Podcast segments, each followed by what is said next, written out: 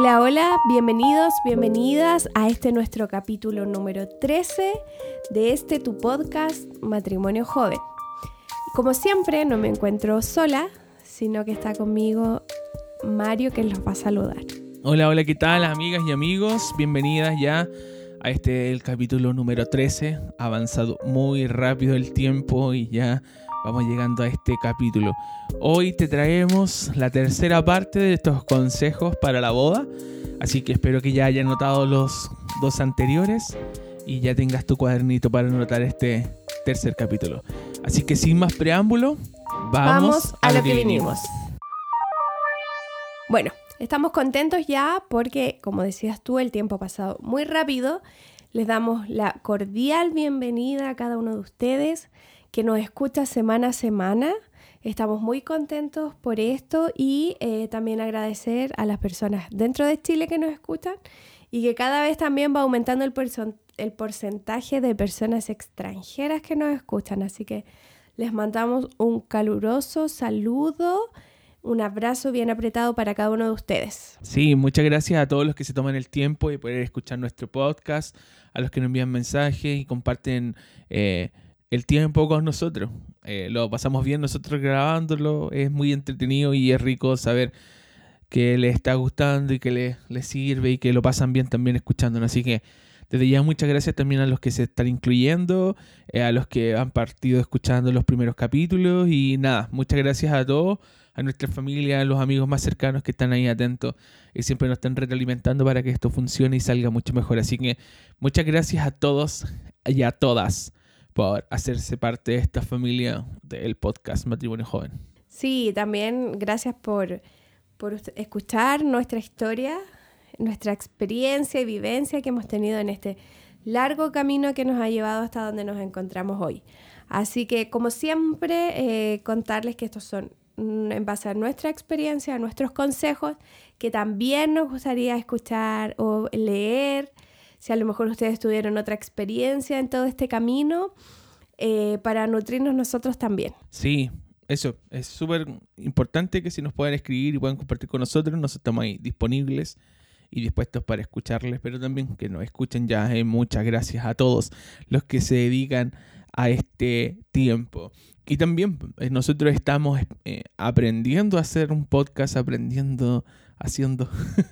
Eh, nos ha gustado, ha sido entretenido esta historia. Ha sido entretenido ver sus, comentarios cuando nos dicen, oye, nos matamos de la risa en la historia anterior. O, o nuestra eh, lo, poco que podemos hacer en nuestro Instagram, eh, eso que nos comentan de que les gusta o que quedan impactados con lo que vamos revelando es muy entretenido porque claro, estamos abriendo nuestra parte de nuestro corazón y, lo hacemos con mucho cariño para todos ustedes, así que estamos juntos aprendiendo a poder comunicar esto que estamos viviendo. Pero hoy venimos con una nueva parte de esta historia, ya los consejos para la boda parte 3, dos puntos, los invitados. Hoy les venimos a compartir cómo fue el asunto ese, ese asunto perdón, para nosotros, cómo nos enfocamos con el tema de los invitados y cómo eh, tomamos cierto tipo de decisiones en todo lo que involucran los invitados en la boda. Porque los invitados son súper importantes para la boda. Hay veces que uno no le toma tanto asunto y un invitado puede ser una bendición para tu boda o puede ser un, problema. gigantesco. Todos hemos visto esos memes o antiguamente esa historia de, de, esta amiga que estaba en una fiesta como en una carpa y se le, se le entró agua al bote, como decimos acá en Chile, estaba muy ebria y se puso a bailar con un poste en medio de la carpa. agarró este poste como un caño y eh, terminó botando el poste, se cayó la carpa completa y terminó el matrimonio en ese momento. Entonces sí, los, los invitados son la una de las partes fundamentales de lo que es la boda y la fiesta pero también se pueden transformar en un dilema. Y no solo en la fiesta como tal, sino que desde antes, porque como te hemos hablado anteriormente, eh, muchas veces cuando uno está organizando la boda, eh, tus seres más cercanos, o no, no necesariamente tus seres más cercanos, pero tu círculo empieza a ejercer algún tipo de presión que termina generando conflicto todo lo que tiene que ver con los invitados. Así es, como decías tú, son una parte fundamental. Em, de lo que va a ser el matrimonio y cómo se va a desarrollar este también. Y como siempre hemos dicho, es fundamental para esto la comunicación de la pareja, ¿ya? O sea, es fundamental poder en ambas partes poder expresar quizás qué es lo que desean. Y tal vez en el momento cuando ya decides casarte y empiezas a ver todos los puntos que conlleva el matrimonio, es algo que no puedes dejar de conversar con tu pareja para ver en qué se van a enfocar y en qué se van a guiar, ya porque también va a depender de lo mismo que hablábamos en, en la primera parte de los consejos para la boda, del presupuesto. O sea, eso te va a marcar un límite de personas a las cuales tú vas a poder invitar. Y cuando ese límite no es tan grande, ahí tienes que empezar con lo que yo considero que es más difícil. Es como, este sí, este quizás no es tan cercano, o a esta persona tal vez no la veo hace mucho tiempo. Entonces e, es, complejo. Yo conversaba la otra vez con una amiga que también nos escucha, que es mi compañera de trabajo, la Katy, que le mando un saludo. Y ella contaba que había un grupo de personas, em, de amigos, pero que en ese momento no eran tan... Ya había pasado un tiempo desde que habían salido de la universidad que no se veían. Y ella lo que hizo, le escribió por el grupo de WhatsApp que tenían, ella les comentó que se iba a casar, eh, pero en, en, otras palabras les dijo que no los iba a invitar porque igual había pasado como como un poco de tiempo en que no se habían visto y las personas lo tomaron muy bien y le, le desearon lo mejor. Entonces igual es un tema complejo porque yo creo que a uno, o, no sé si a todas las personas, pero por ejemplo desde mi punto de vista tal vez a uno le gustaría invitar a todo el abanico de personas que son cercanos a ti. Pero por ejemplo yo creo que tú, tú eres más, te da un poco lo mismo. sí, a mí sí, un poco me daba más lo mismo. Eh, para mí era fundamental que estuvieran mis padres, mis hermanos, algún par de amigos cercanos, algunos familiares cercanos, pero tampoco mi idea siempre, no fue nunca estar lleno de gente. Pero toda la gente que fue sumó y lo pasamos súper bien. Eh, logramos hacer conciliar nuestros invitados y que...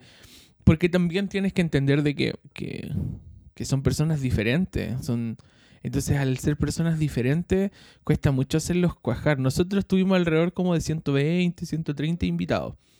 Eh, hay una gama de invitados que, no van, esos son los más odiados. Sí. De yo, antes de seguir, si a ti te invitan a un matrimonio, por favor, haz toda la gestión posible por ir, porque eh, las personas que están organizando el matrimonio hacen una inversión y te consideran es súper, es, y yo lo digo así con mucho cariño, pero es de muy mala educación avisar una hora antes o ni siquiera avisar que tu familiar no viene. ¿Por qué? Porque uno resta de invitar a otras personas. Cuando tú, en nuestro caso, eh, tuvimos que pagar como un mes antes la cantidad de invitados, tuvimos que cerrarlo en ese momento. Y tuvimos que cerrarlo y una semana antes tuvimos que enviar la lista final de los invitados. Ya habíamos pagado cierta cantidad Podríamos sumar más, pero no podíamos restar. Entonces, en los últimos momentos me acuerdo que tuvimos que sumar un par de personas más, pero después en nuestro matrimonio fueron como 5, 6 o 7 personas o más, como 10 personas que no Que no fueron. Los odiamos, de verdad.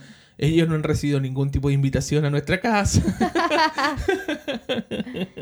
Pero sí, efectivamente. Porque uno después deja de invitar porque se cerca. Yo me acuerdo que un par de primos me decían, oye, ¿puedo ir con mi polola? Y le decía, ¿sabéis que no puedo? Porque ya tengo cerrados los invitados y no puedo. Eh, en ese tiempo estaba mi abuelo vivo y nosotros le fuimos a dejar el parte. Obviamente no iba a ir porque él estaba súper enfermo. Pero pero también, obviamente uno lo considera hasta que te dicen que no, pero eso no significa que si él no va, no significa que tengo dos cupos libres porque uno los va restando. Y eso es dinero, como te decíamos el otro día en el presupuesto. Entonces, efectivamente, nosotros perdimos harto dinero, harto dinero, como unos 600 dólares más o menos poniéndolo en precio internacional, unos 600, 700 dólares de gente que no fue. Entonces, para un matrimonio que recién está comenzando, para una pareja que recién está comenzando, que nosotros estábamos armando nuestra, nuestra casa, todo, y era, es un golpe duro recibir eso de, de, que lisa y llanamente no iban. Eh, y no solo por el tema del dinero, sino que por la invitación, por el tiempo que uno da, eh, súper fome. Entonces sí, hay una categoría. Y eso para los invitados. Eh, si a ti te están invitando a una boda y efectivamente no puedes ir o, o, o, muchas veces como que tú sumas a más y va a ir este y va a ir este otro y que, y que voy a ir con mi papá, con mi mamá que y después efectivamente esa gente se enferma o pasa algo, por favor avísalo. Porque el que es novio en este caso eh, se aliviana la carga y no puede uno andar detrás de toda la gente eh, consultando en cada instante si van a ir o no van a ir. O sea, cuando tú, recibes el parte debe ser lo suficientemente sincero, comunícate antes. Son, ya estás considerado. Eh, porque efectivamente eso también a nosotros nos pasó y nos terminó influenciando eh, y, no solo por el dinero, como te decía, sino que dejamos de invitar a otras personas que no considerábamos tan, tan, tan cercanas, pero no porque no las quisiéramos, sino que porque teníamos un límite presupuestario. no, y disculpa, es un límite de presupuesto, pero también es un límite de cantidad de personas que te permite tener el local donde mm. tú vas. Hay locales que te permiten un máximo, no sé, 50 personas, otros 100, otros 120, 150, en fin. Entonces tú en base a eso eh, ya, si tienes 120 cupos, vas seleccionando con pinza, porque cuando armas la lista de matrimonio te das cuenta de que es mucha la gente a la que vas a invitar. O sea que son muchos cercanos los que podrían ser eventuales invitados. Sí, mucha la gente y va aumentando aún más, y no solo, como te decía, no solo por, por los invitados que uno va considerando, sino que el invitado muchas veces invita. y ese es un tema a tratar. Mira, este capítulo lo queremos enfocar, no es nuestro desahogo con los invitados para nada, porque como te decíamos delante, los invitados que nosotros seleccionamos era porque queríamos que estuvieran. Pero sí también tuvimos esta experiencia que queríamos compartir solo en un capítulo especial de los invitados para que tú lo puedas escuchar. Y con nuestra experiencia te queremos comentar lo que pasamos nosotros. Como te decíamos delante, una de las cosas que pasamos era que varias personas no fueron. Entonces, eso obviamente es súper fome no se lo recomendamos a nadie. No vamos a decir nombre, pero no se lo recomendamos a nadie. No, y en base a eso, cuando tú contratas una banquetería o un lugar, eh, en, nuestro caso, 10 días antes, tú tienes que ya confirmar eh, los invitados finales que van a estar con sus mesas respectivas y ahí tienes que cancelar el dinero que falta. En Chile cancelar es pagar, por claro. si entonces tú pagas el dinero eh, restante de la totalidad. Entonces, ¿qué hace uno en ese momento? Empiezas a confirmar con todos los invitados. De nuevo, ya le hiciste la invitación con el parte, pero empiezas a confirmar con cada uno o con cada grupo familiar los que van a ir y los que no. Y ahí yo creo que está el punto y el, el hecho de ser responsable, de que a lo mejor si tú piensas que no vas a poder ir, mejor di no voy a ir. O bien eh, si voy, me comprometo a ir y estoy, ¿ya? Porque más allá de lo que decías tú, de un ámbito económico, es también eh, considerar lo importante eh, que fuiste para los novios que te consideraron invitarte y estar en este momento que va a ser uno de los días más felices de la vida de ellos. Entonces yo creo que ahí va el valor agregado, el valor sentimental y la importancia de. Así que eso, si ustedes son invitados, confirmen si van y vayan. Y si no, tal vez si te ocurre otra situación y no vas a poder ir, avisa en ese momento de confirmación que no vas a poder ir. Y lleguen a la hora. Esto es para ti, Fernanda. no lleguen dos horas o tres horas tarde que se pierden todo. La Fernanda es una amiga que ya hemos nombrado en nuestro podcast. Que, no que llegó tarde. Que llegó muy tarde. No sé por qué llegó tarde. Eh, no sabemos. Parece que no. La, raptaron los marcianos. Dejémoslo ahí. fue raptada y abducida y después la fueron a dejar. No, bueno, nuestro matrimonio fue lejos, entonces se entiende que hubo gente que no podía llegar. O que le costaba un poco más llegar. Pero como te decíamos, bueno, el primer punto es si tú eres invitado, por favor confirma y sé responsable eh, con la invitación que te hicieron los novios porque te quieren mucho. Y y, eres importante para ir. Entonces confírmalo. Eso es súper valioso. Hazlo así. Por favor, hazlo así. Segundo punto. Los invitados, hay que definir quién es invitado. Como te decía en la EVE antes, nosotros teníamos un límite presupuestario, pero un límite de personas. En el local no podríamos, no, estaba habilitado para, para demasiadas personas. Entonces estábamos navegando ahí en el límite de los invitados. Porque también nosotros queríamos tener un cierto estándar, un cierto confort de, para que las personas pudieran estar cómodas, para que las mesas no quedaran extremadamente apretadas, para que pudiéramos nosotros movernos. Porque la gracia para nosotros en nuestro matrimonio era obviamente comer, obviamente pasarlo bien, pero nosotros queríamos también y establecimos un límite de personas, no solo por, como decíamos delante, por el presupuesto o por eh, la cercanía, sino que también porque queríamos estar con ellos, queríamos compartir con nuestros invitados, queríamos compartir con ellos, queríamos poder tomarnos un tiempito con cada mesa, con cada uno, tomarnos fotos y poder disfrutar con ellos. Y esa era como nuestra meta también, compartir con las personas con quienes estábamos. Entonces, eso es una característica eh, de los invitados, que tú quieras estar con ellos. Si tú no quieres estar con una tía que no te cae bien, no la invites.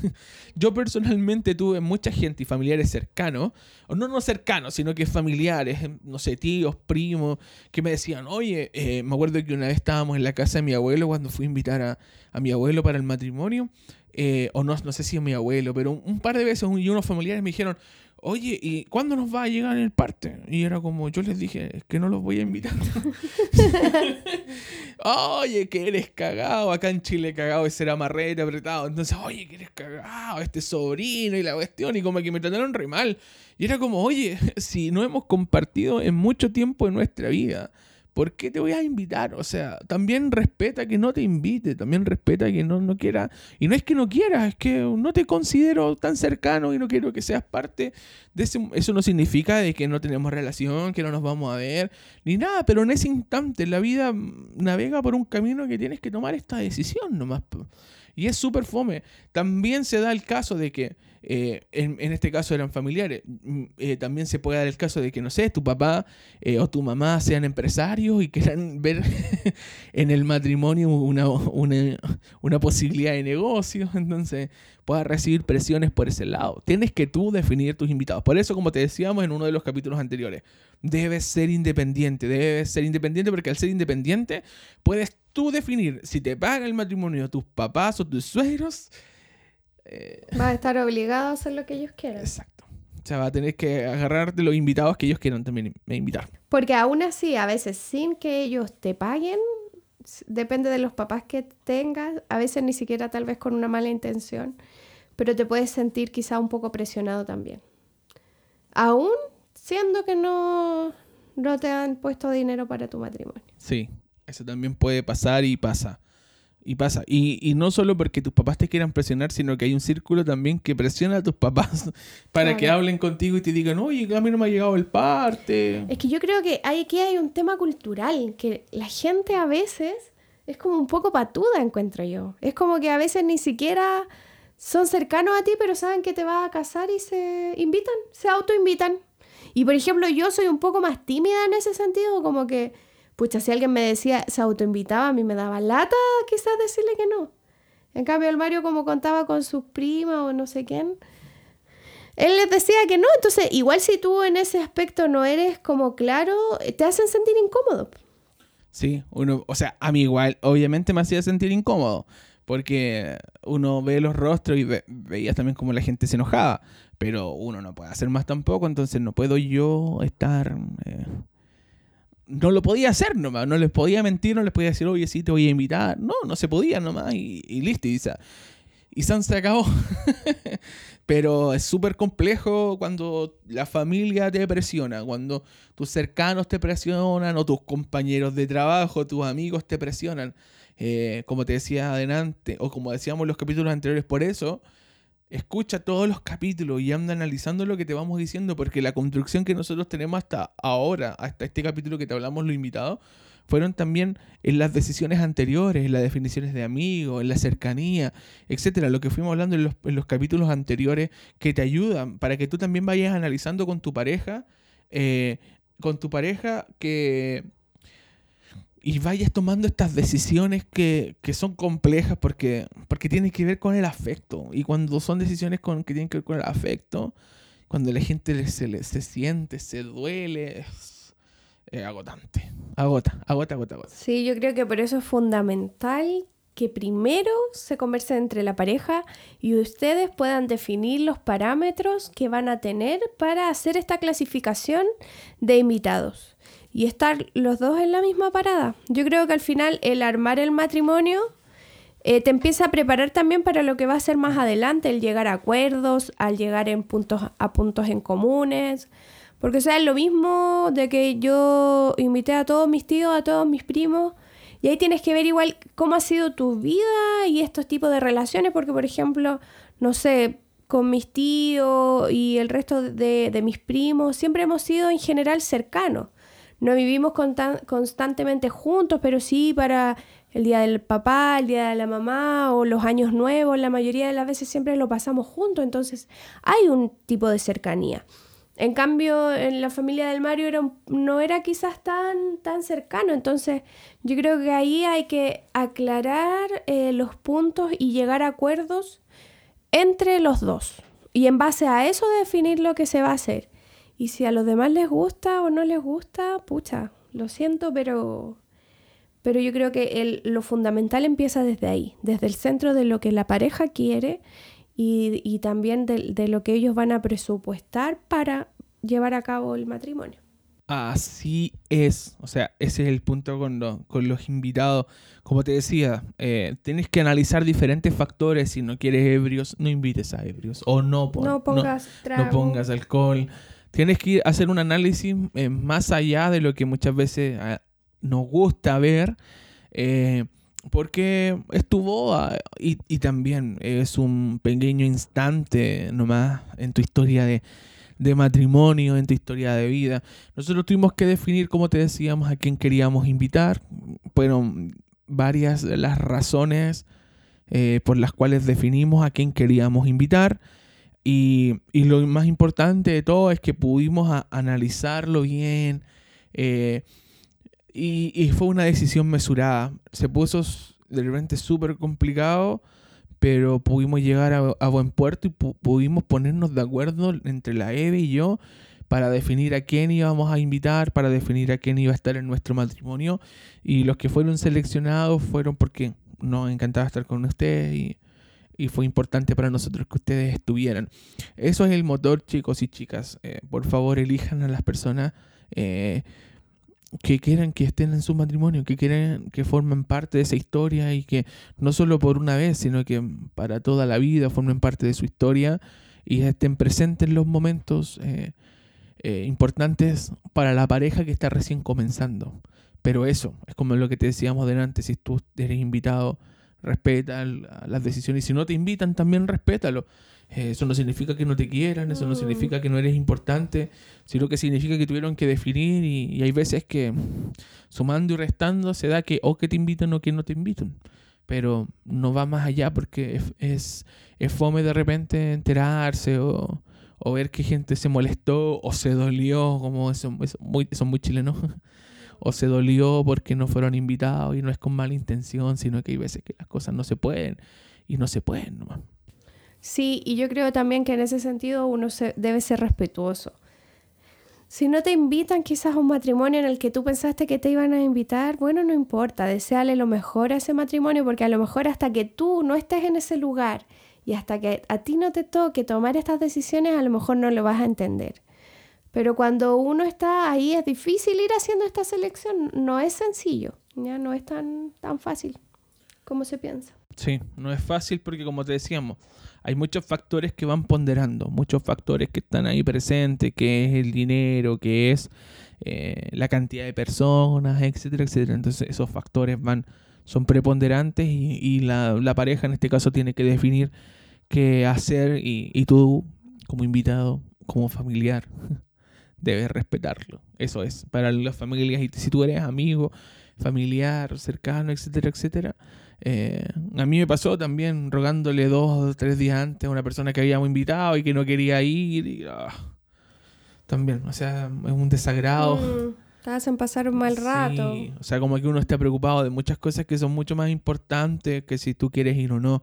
Entonces, por favor, háganlo, maduren los invitados. maduren, por favor. No, no, sí, eso. Es como yo sé que son difíciles las circunstancias muchas veces, más aún en nuestro entorno que éramos los primeros que nos casábamos. Pero, pero nada, ese, son estos como pequeños consejitos que te queríamos dar y, y, nada, también hablarlo como sin tapujos porque eh, es lo que nos pasó y que y quizás a ti que tú estás organizando un matrimonio eh, también te puede pasar. Por eso nosotros decidimos casarnos solos y no eh, casarnos con ningún otro matrimonio más, aunque no teníamos a quién. Por lo mismo, porque también eso nos da un poco más de libertad de poder elegir. Así es. Mm. Pero eso, eso creo que por ahí ya estamos terminando, no queremos nombrar a nadie. No, no, y los que fueron lo pasamos bien. Sí, lo pasamos bien. Fue una experiencia muy grata.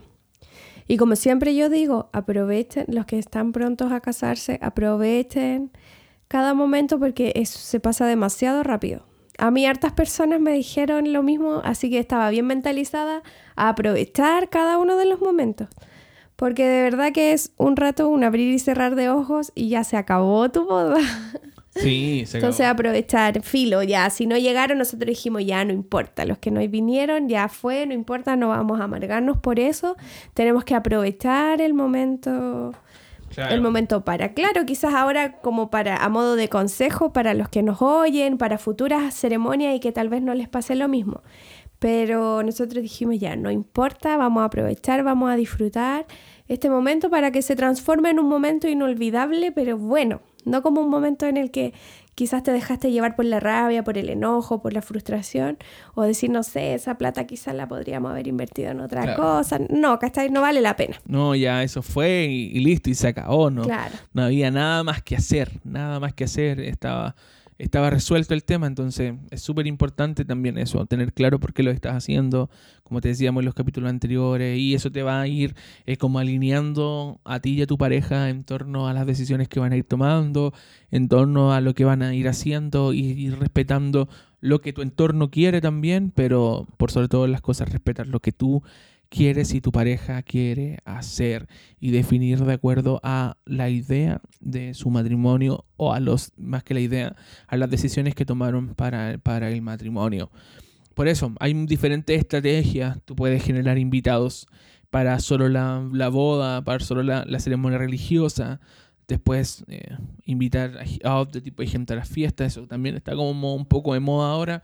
Que te hacen como la invitación a la fiesta, o sea, a la ceremonia, pero no te invitan a la fiesta porque hacen fiestas más cerradas, fiestas familiares. Hay diferentes formas si es que no tienes el suficiente dinero quizás para poder hacerlo. Ahí tú puedes ver estrategia. Eh, también otro punto que, podemos tocar es eh, la organización. Tú piensa en el, tu, matrimonio, piénsalo como un todo, no como eh, en personas. Porque, por ponerte un ejemplo, en nuestro entorno había gente vegetariana, gente vegana, eh, y nosotros hicimos un asado. Claro. Entonces, eh, también es como súper, tienes que enfrentar tu, enfocar tu matrimonio en lo que ustedes quieren como pareja. Y no solo pensar en, estas pequeñas, porque nosotros, ¿qué hicimos? Es como, organizamos un menú para los niños.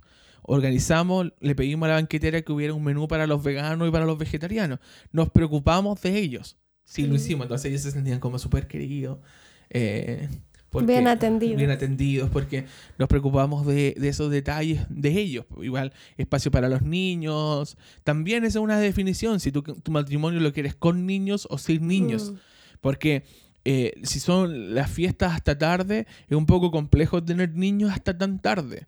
Eh, para los invitados, eh, pero tú tampoco puedes, eh, o sea, esa definición la tienes, la tienes que hacer tú y tu pareja, sí, porque yo hemos visto partes y en varias gente también nos sugería que el matrimonio fuera sin niños. Hasta la banquetera en un momento nos dijo, oye, ¿van a venir niños o no? Nosotros, en nuestro entorno habían pocas primas y primos que tenían bendiciones, que tenían niños.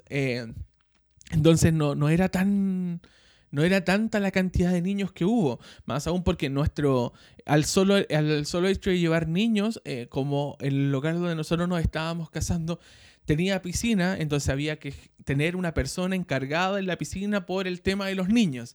Entonces sí, son, son muchas aristas que se te pueden desarrollar con los, con los invitados. Eh, hay personas que tienen movilidad reducida, que tengan acceso a las, o que tengan rampas de acceso, eh, ya sea a la ceremonia, a la fiesta, eh, para que puedan estar ahí y, puedan sentirse cómodos, que haya lugares especiales para las personas que tienen algún tipo de necesidad especial. Entonces, son todas esas cosas que tienes que verle y que son puntos, pero también hay un macro gigante, que es la gran mayoría de las personas, eh, como dice Elemental, los NT, los neurotípicos, que somos todos estos neurotípicos que que comemos, que comemos carne, que no tenemos algún tipo de conflicto. Entonces, en nuestro matrimonio nos enfocamos en eso y en ese tipo de invitados.